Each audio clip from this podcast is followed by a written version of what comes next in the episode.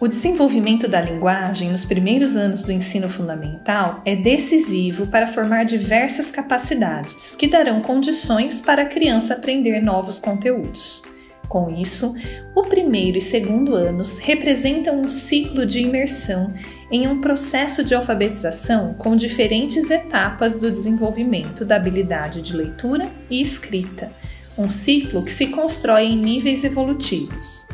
Um traçado mesmo que em forma de rabisco, significa uma expressão, assim como na sequência o uso de símbolos, até que se alcance gradualmente o estabelecimento da relação entre o registro gráfico, uma letra propriamente, ao som que ela representa na língua falada.